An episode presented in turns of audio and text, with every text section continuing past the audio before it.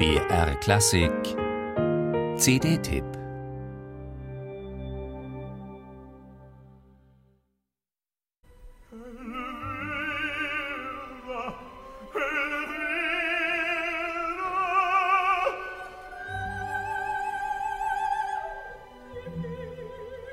Auf Leidensgestus, die Suggestion echter Schmerzempfindungen, darauf versteht sich kaum ein Tenor so sehr wie der Amerikaner Neil Schikow. Bei den klassischen Verlierertypen wird er zum passionierten Menschendarsteller, zum konsequenten Seelenkundler.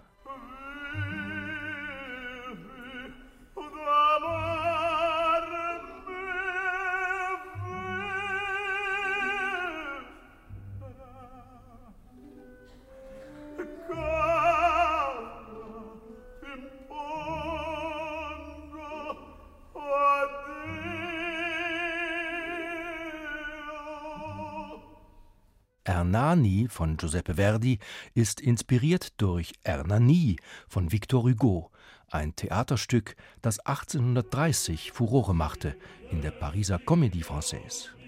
Schon nach kurzem imitierten die Menschen auf den Straßen die Verse und Metren, der flammende Tonfall riss einfach jeden mit. Vielleicht, weil ein Gefühl der Freiheit davon verheißen wurde. Auch Verdi fühlte sich davon angesprochen. Auch in seinen Augen sollte ein Drama in besonderer Verbindung zur Wirklichkeit stehen, zum Erhabenen wie zum Grotesken. Wie Hugo war Verdi überzeugt, neben dem Schönen muss ein Bühnenautor dem Hässlichen Raum geben. Welches Brio im Namen solcher Ästhetik offenbarte 1998 am Wiener Dirigentenpult Seiji Osawa welche Affinität zum italienischen Belcanto-Idiom angesichts einer Oper, die 1844 aus der Taufe gehoben wurde, am Teatro La Fenice zu Venedig.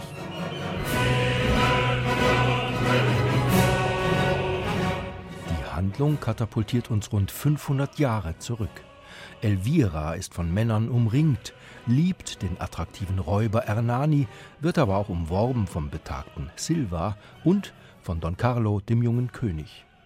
Der erfährt eine innere Wandlung, verzichtet auf die Frau. Wäre Ernani nicht gebunden an ein ominöses Versprechen, ein Ehrenwort, demzufolge er sich beim Ertönen eines gewissen Hornsignals umbringen muss, er würde Elvira heiraten. Für sie aber bleibt der alte Silva als einziger übrig.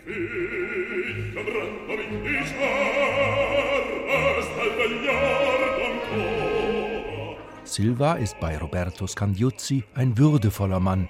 Don Carlo hat bei Carlos Alvarez etwas Besonnenes.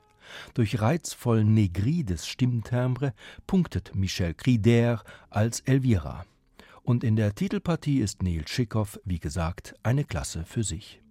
Innerhalb der schmalen Ernani-Diskografie erwächst den bisherigen Referenzaufnahmen von Thomas Schippers und Riccardo Muti durch diesen Wiener Live-Mitschnitt ebenbürtige Konkurrenz.